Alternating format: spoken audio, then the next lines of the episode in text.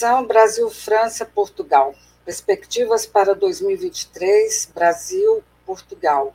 Sou a jornalista Rosa Sarquis e na bancada virtual Rosilda Portas, mestre em Sociologia, presidente da Código Simbólico, Associação Sociocultural e membro fundador do Conselho Consultivo para a Interculturalidade e membro do Conselho de Migração, vice-presidente do Vírgula Invisível, Associação Teatral, feminista luterana, paulista e residindo há 42 anos em Portugal.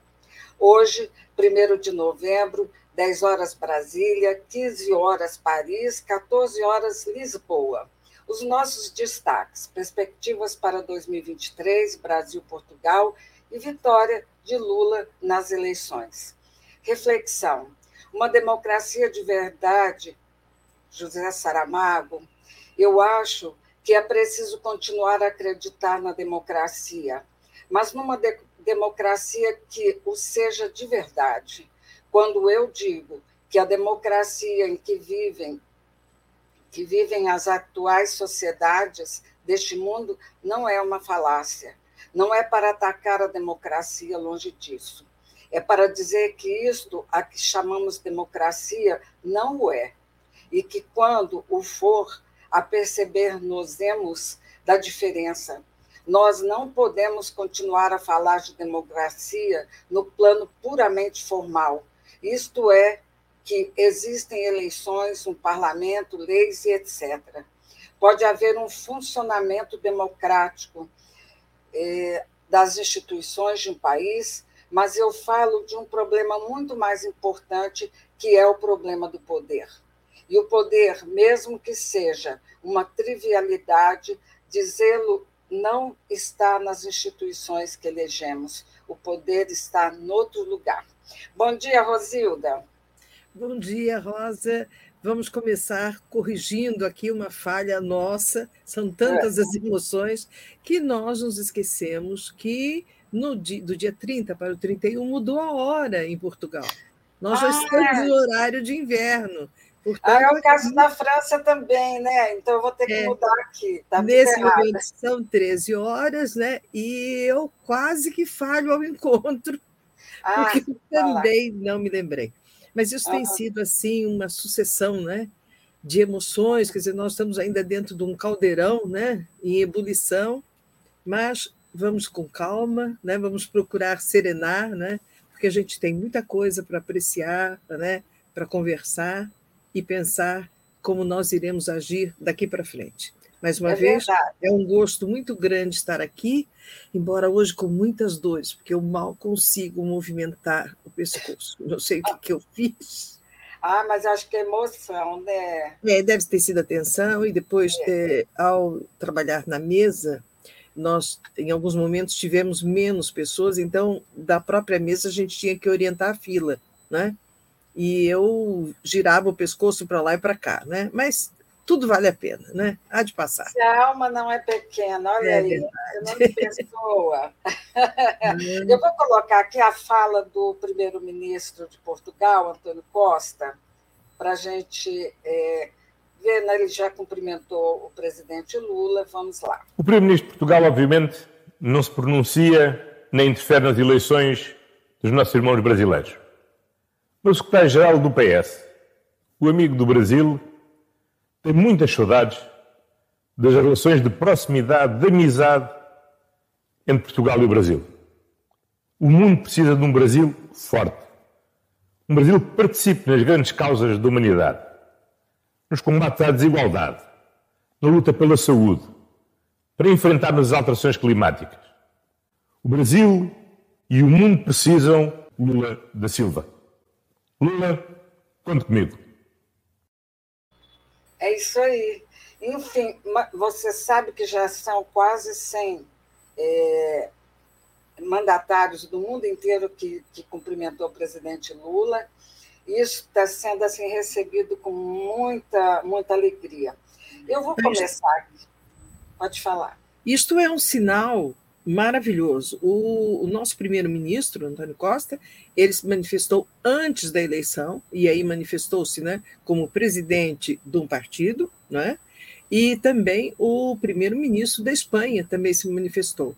Sim. E logo a seguir a, ao resultado da eleição, é, praticamente a Europa toda né, e outras partes do mundo né, foram manifestando o seu apoio. E como se dizia, Portugal, nesses últimos quatro anos, é evidente que manteve relações diplomáticas com o Brasil, mas aquelas estritamente necessárias, quase como daquele parente que a gente só vê no Natal, né? E procura ter assim um pouquinho de paciência para não criar atrito, né? Durante é as comemorações, porque de resto não. Então, o Portugal também anseia, não é, por essa aproximação agora, não é, com o Brasil. Eu vou mostrar aqui é, começando pelo, pelo presidente da Argentina, que veio pessoalmente dar um abraço no presidente Lula. Vou colocar aqui a fala dele. Hoy vine hasta Brasil porque Brasil es el epicentro de la atención de toda la América Latina. Hoy Brasil, los brasileros, las brasileras se expresaron libremente y democráticamente. Y democráticamente eligieron como presidente a mi querido amigo Lula. Un extraordinario dirigente, un extraordinario líder latinoamericano y un hombre que estoy seguro le va a hacer, como lo hizo antes, mucho bien a Brasil y mucho bien a todo nuestro continente. Preservar la democracia es lo primero que debemos hacer. Cuidar la voluntad popular en América Latina es lo esencial para pensar en el progreso de América Latina. Y he venido hasta acá personalmente para darle mi testimonio a Lula, una vez más, de cariño, de amistad, de compromiso, sabe que tiene en mí un amigo sin condiciones. Muy bien. Hoy vine hasta Brasil porque... Bom, olha aqui a quantidade. É, Joe Biden, e aí vai, ó, muita gente. Aí o Lula recebendo o, o Fernandes, Emmanuel Macron, que eu vou colocar aqui, vou começar Boa tarde, presidente Macron. Bonjour, euh, monsieur le président Macron. Ah, bonjour, comment ça va, président? Bom Felicitations. Dia, Lula, como vai? Felicidades, parabéns, presidente. Estamos vivendo um dia muito feliz porque conseguimos resgatar a democracia. Nous vivons une journée très heureuse parce que nous avons pu récupérer la démocratie dans notre pays. Je dois te dire que j'attendais avec beaucoup d'impatience ce moment pour qu'on puisse relancer un partenariat stratégique à la hauteur de notre histoire et des défis qui sont devant nous. Merci à toi et félicitations Muito pour cette élection. e parabéns pela eleição. C'est pour nous une formidable nouvelle. Allô? Bonjour, euh, monsieur le président Macron. Ah, bonjour, comment ça va, président? Dia. Félicitations. Gente como- agora. Mas olha, deixa eu colocar mais aqui alguns. Aqui é, é o. Gostaria de transmitir mais, as mais vivas felicitações da República Italiana e os melhores votos de sucesso, cumprimento do alto cargo que lhe foi confiado pelo povo brasileiro. Sérgio Mattarella, da, da, da Itália. E assim vai, Bill Clinton, Mark Rutte, Fernando Henrique, que desde a primeira hora já estava com Lula, que é uma coisa muito importante. E aí vai. Olha, a embaixada da China no Brasil, tomamos conhecimento, deixa eu colocar aqui, tomamos é, conhecimento dos resultados das eleições divulgadas pelo TSE.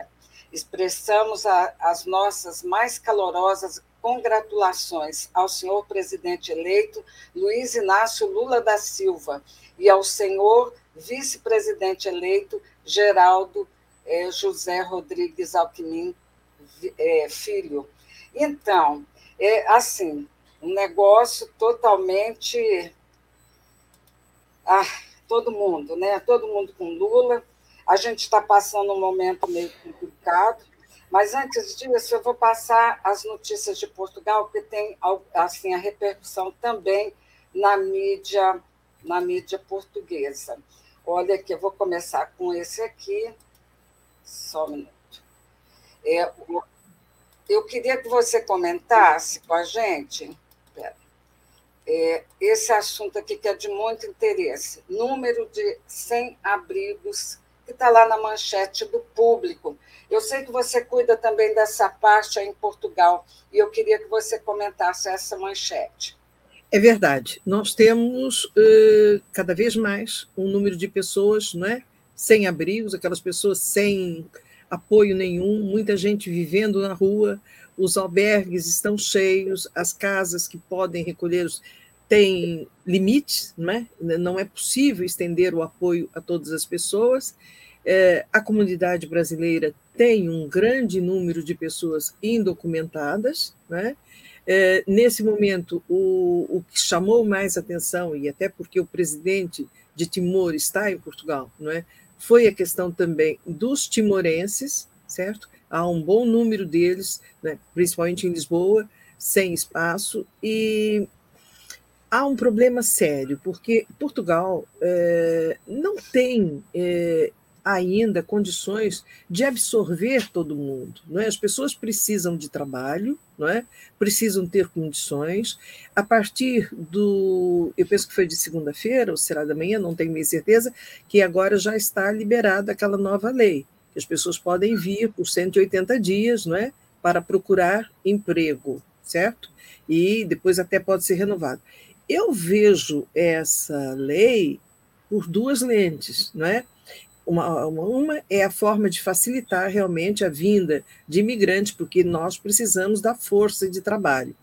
Agora, é preciso ver que força de trabalho, que tipo de trabalho é que está sendo oferecido, é preciso que haja ordenados não é, justos, sabe? Porque as pessoas não podem chegar aqui não é, e irem trabalhar por uma quantia irrisória. O nosso salário mínimo ainda é muito baixo.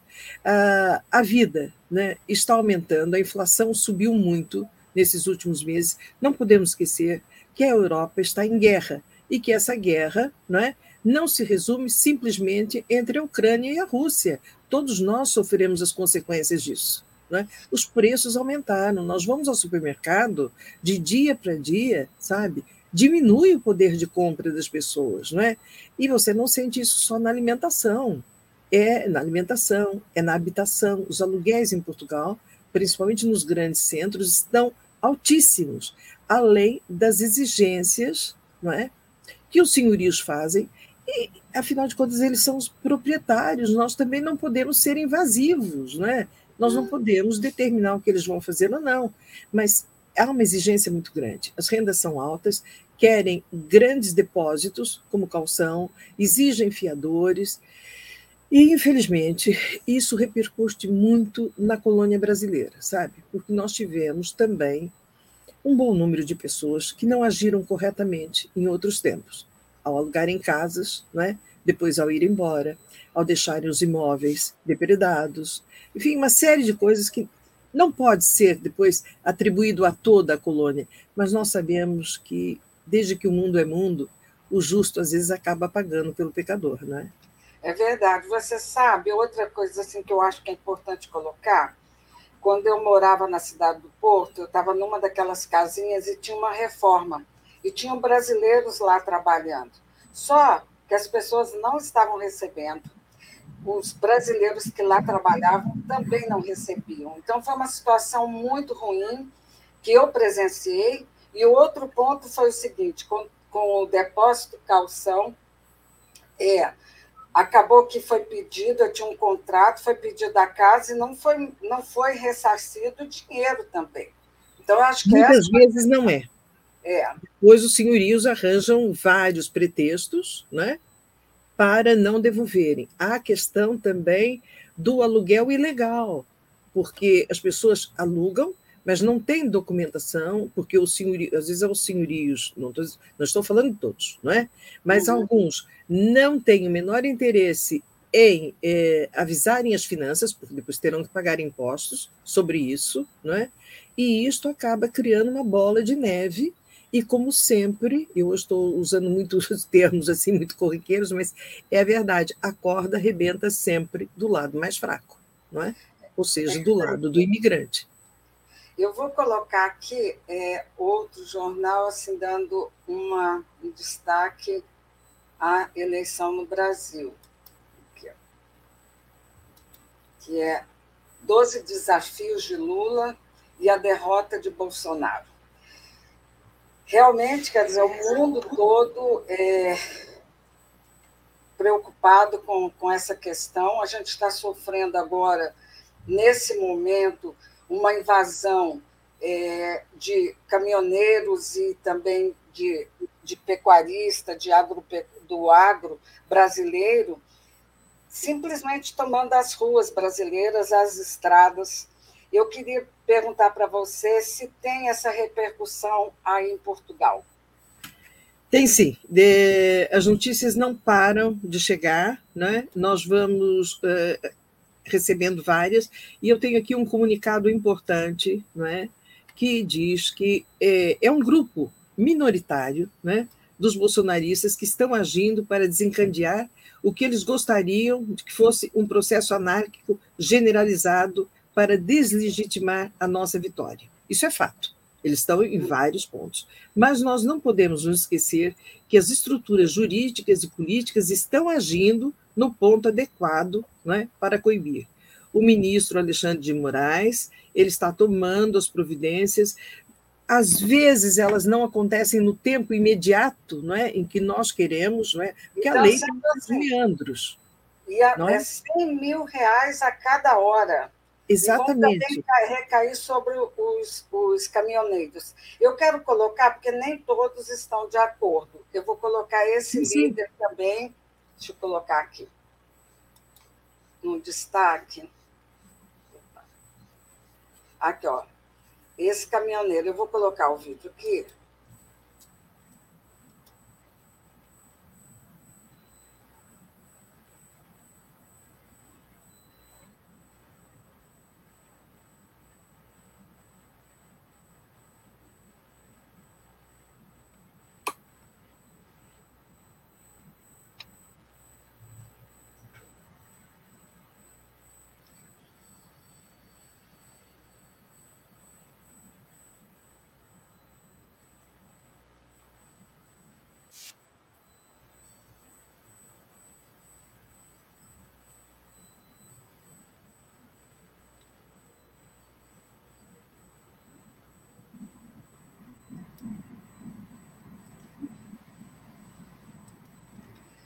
Então, a gente está vendo aí que a coisa não é bem assim também.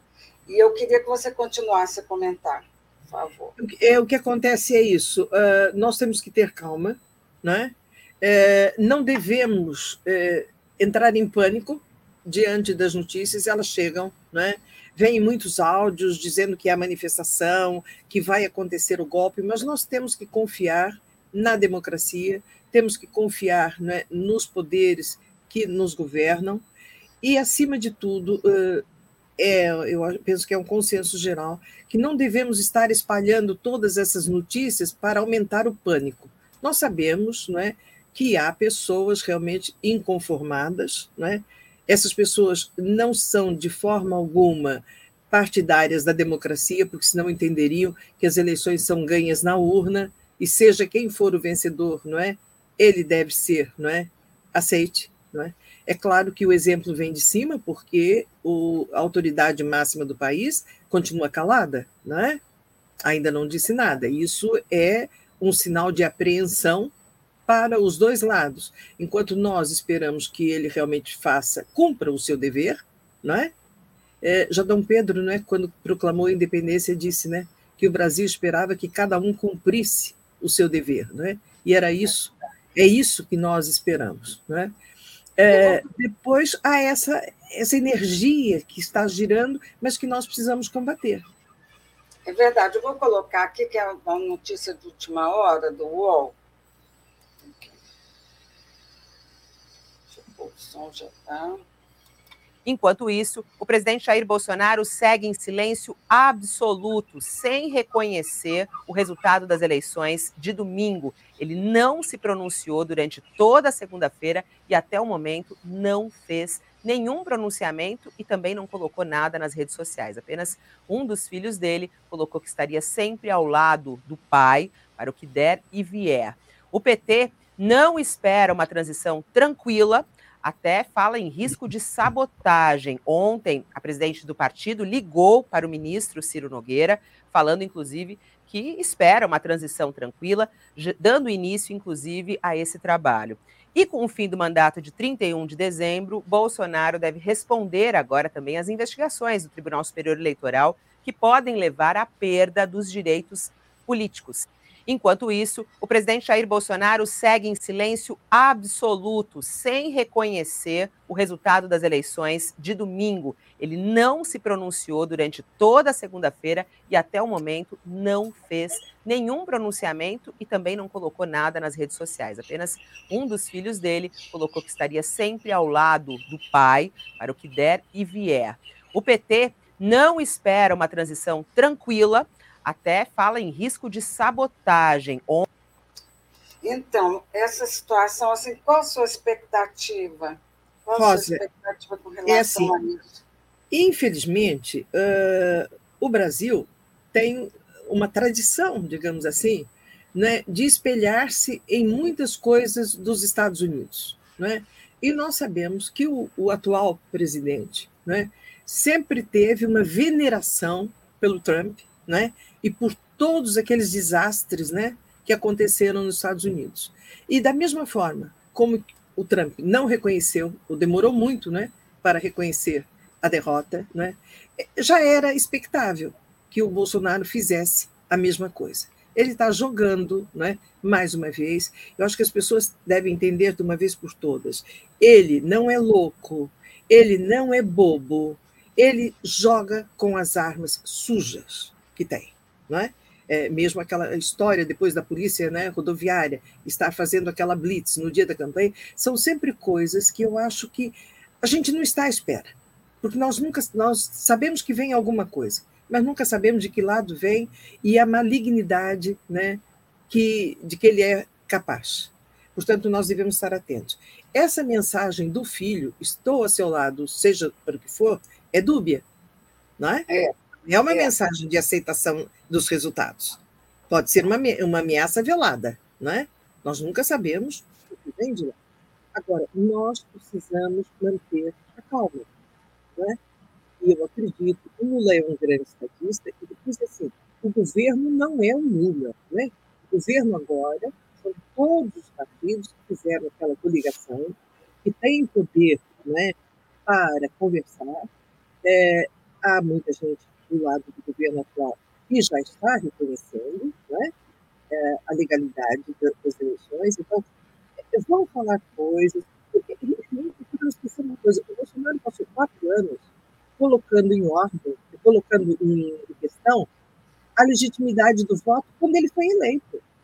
Ora, se ele questionou quando ele foi eleito, mais será agora que ele foi derrotado.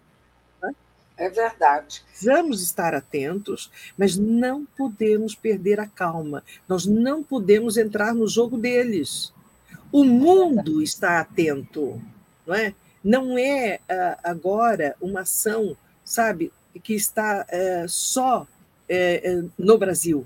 Ela é uma ação mundial. O mundo todo está atento ao processo, não é, eleitoral do Brasil os grandes chefes das nações já se manifestaram e, portanto, eu acho que nós precisamos é manter a confiança e a calma acima de tudo. Nunca responder à provocação, porque é isso que eles querem. Uhum. Nós podemos fazer o jogo do inimigo.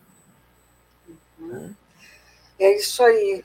Eu vou colocar aqui é, os portugueses, em Portugal, nossa eleição.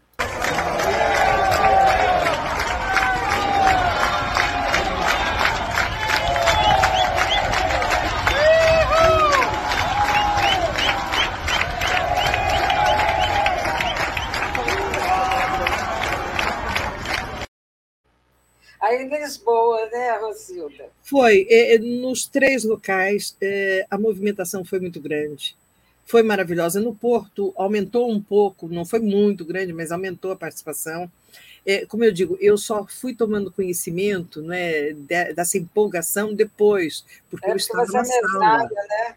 É, eu fui presidente de mesa, né? eu tenho trabalhado sempre, desde 2010 eu tenho trabalhado nas eleições e com muito gosto. Eu ontem agradeci é, ao consulado né, e ao TRE a oportunidade de estar presente. A Código eh, convocou, sabe, vários né, parceiros que estiveram lá é, trabalhando, porque é uma forma de nós mostrarmos o nosso apreço né, pelo nosso país e contribuirmos de alguma forma. Nós saímos do Brasil, muitos de nós há muito tempo, como eu, mas não deixamos de ser brasileiros. Então, era uma forma de estarmos envolvidos, e essa, para mim, nos 49 anos em que eu sou eleitora, né, foi, sem dúvida, a eleição mais importante da minha vida. Foi é o momento não é, mais importante. Eu acho que tenho isso, isso tem que ficar guardado. Os meus netos já são grandinhos, alguns já sabem mais ou menos da importância disso, mas eu quero deixar isso muito bem documentado para que amanhã depois, até o meu bisneto, não é, saiba, né, o quanto a avó pôde participar. Eu fui para a rua, eu falei, eu me manifestei, depois eu trabalhei, não é? Não defendendo um partido ou outro, defendendo a democracia, defendendo a liberdade porque eu acho que isso é que é importante. Infelizmente, nós temos também o outro lado, sabe? É, o Lula ganhou muito bem aqui, mas nós temos um grupo também da oposição e que é, também estão se manifestando ainda de uma maneira que eu lamento, porque eu acho que era momento da gente agora pensar, não é? Em baixar a guarda e lutarmos todos, porque o Lula disse: ele será presidente de todos. E esse todos não é, é muito importante.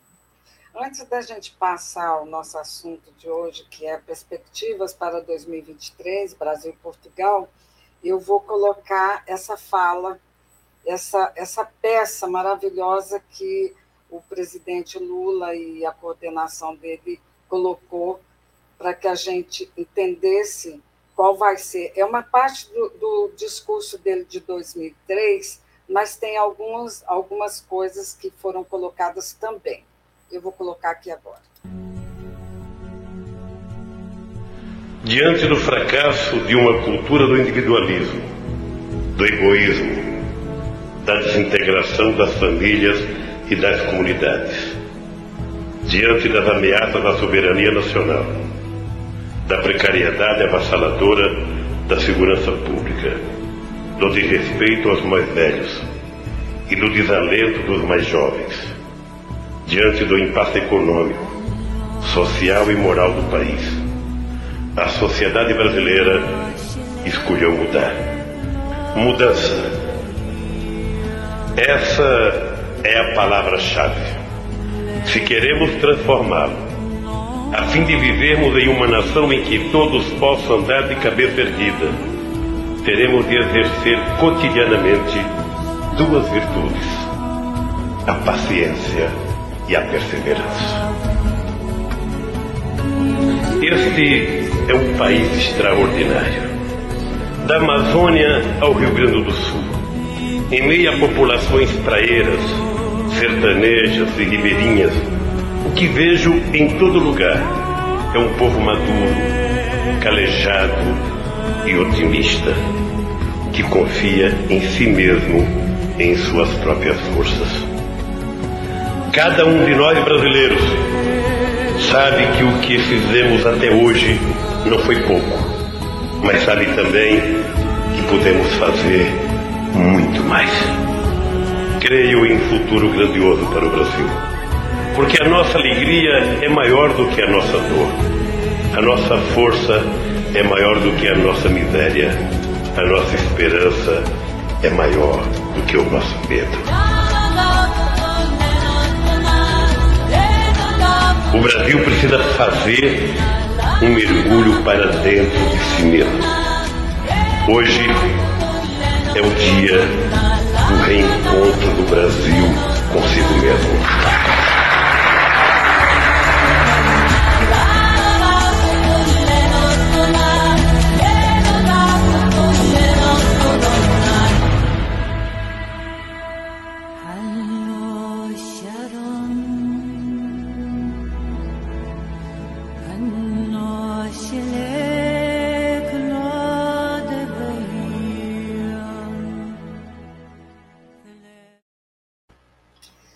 Isso aí. Então, as perspectivas para 2023, Brasil e Portugal, a gente sabe que Portugal é a porta de entrada para a zona do euro, e eu queria que você comentasse para a gente sabemos, sabemos que muitas pessoas pretendem vir, né? muitos continuarão a vir para Portugal, mas o que nós eh, temos esperança é de que comece a vir aquele fluxo maravilhoso que nós tivemos alguns anos atrás dos estudantes. Né? As nossas universidades né, estavam repletas de estudantes brasileiros que vinham ou apenas por um semestre ou vinham fazer o curso inteiro. E esses estudantes, eles vieram, né, formaram-se aqui, mas eles retornaram para o Brasil. Né? Eles vieram aprender e depois voltaram para aplicar o conhecimento. Infelizmente, a educação foi travada nesses últimos anos, mas nós acreditamos não é, que agora, com essa nova reabertura, não é, muita gente vai voltar para colocar não é, o seu saber em prática, ajudando a nossa população. Que venham também trabalhadores, que venham pessoas que tenham competência, mas que, acima de tudo, que a gente possa trocar experiências. Portugal viveu, não é? Um, um, período em que os partidos se conjugaram e conseguiu fazer um excelente governo, não é? E conseguiu desse modo, foi uma coisa inédita, não é? Mas juntando todos os partidos, eram partidos de esquerda, mas partidos que estavam sempre trabalhando pelo benefício do povo, então, que essa lição que Portugal deu ao mundo, não é? na última legislatura, que ela agora possa produzir frutos no Brasil. Vamos trabalhar todos de mãos dadas. E é isso que Portugal espera. O mundo vai atravessar uma crise agora, já estamos, né? Mas a crise dos alimentos. O Brasil é um grande produtor de alimentos, né? Então, é preciso que essa balança comercial ela continue a crescer, não é? que haja sempre essa troca, não é? porque uh, a vida, né? o mercado precisa disso, precisa desse, desse, desse incentivo, não é? é preciso que haja trocas. Eu tenho aqui um texto do João Batista Freire que diz coisas maravilhosas, mas só queria citar um trechinho. Ele disse: Dura foi a luta, a vitória saborosa. Juntemos os cacos removamos os escombros, reergamos as paredes desse Brasil que foi as, as ruínas, mas que todos se juntem na reconstrução. E o Brasil precisa não só de nós brasileiros, mas precisa também do apoio do mundo. E esse nós vamos ter, porque o programa não é, que o, o novo governo vai apresentar é um programa não é, muito consciente a preservação da Amazônia, não é? O respeito pela diversidade, tudo isso, porque nós estamos no século XXI. Não é? Nós precisamos cada vez mais lutarmos não é, pela integração das pessoas e lembrarmos que podemos ser todos diferentes, mas no fundo somos todos iguais, somos todos seres humanos. É isso mesmo. Bom, a gente está terminando, Rosilda. Eu quero te agradecer e faça as suas considerações finais. Eu que agradeço, eu mais uma vez gostaria de salientar, não é que realmente eu não sou politóloga, não é? Eu, eu procuro trazer aqui aquilo que eu vou observando, não é? No dia a dia e, e falo né, daquilo que brota, né? Daqui, da, da, daquela que eu entendo ser a minha verdade e ser o melhor para o nosso povo, não é? Eu espero que as coisas gradualmente, nós não estamos à espera de milagres, certo? É Mas esperamos que gradualmente as coisas comecem a tomar o seu lugar, né? É, há brincadeiras nas redes sociais, há alguns memes. É, ontem, até eu fiz alguns, não nos podemos esquecer que ontem O pessoal comemorava o Halloween, mas eu gosto daquela figura muito nossa do Saci, né? Sim. O Saci Pererê criando artes. A vida do Saci, né? Era criar alguma brincadeira. Nós temos um tesouro praticamente nosso, que é o nosso bom humor, né? Nós conseguimos brincar com as nossas coisas, mas vamos respeitar acima de tudo. Vamos entender que há pessoas tristes, que há pessoas esperar que nos próximos anos elas possam reconsiderar, não é? E compreender que estavam erradas, mas nunca baixando totalmente a guarda, não é? Porque nós também tivemos consciência de que milhões de pessoas não, é? não comungam os nossos ideais. Mas o nosso ideal é esse que o Lula disse: o Brasil venceu o medo. E que a gente tenha, a gente tenha consciência que nós votamos também pelos nossos mortos, que não foram poucos.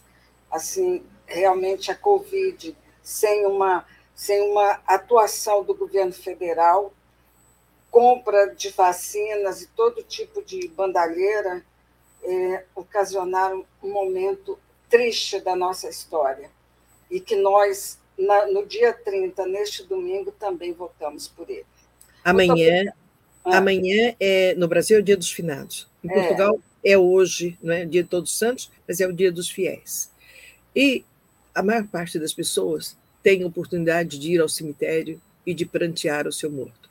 Durante a pandemia, nós não pudemos nem sequer nos despedirmos dos nossos entes queridos. Portanto, realmente, essa eleição também foi por eles. É, e é isso. Eu quero te agradecer, Rosilda, a todos que nos acompanham, que vão nos acompanhar. Amanhã a gente não vai ter programa, mas é, na quinta teremos, na sexta, e a gente está aqui. Muito obrigada, querida. Eu que agradeço. Uma excelente semana para vocês, né? Fiquem bem. Fiquem bem. Tchau.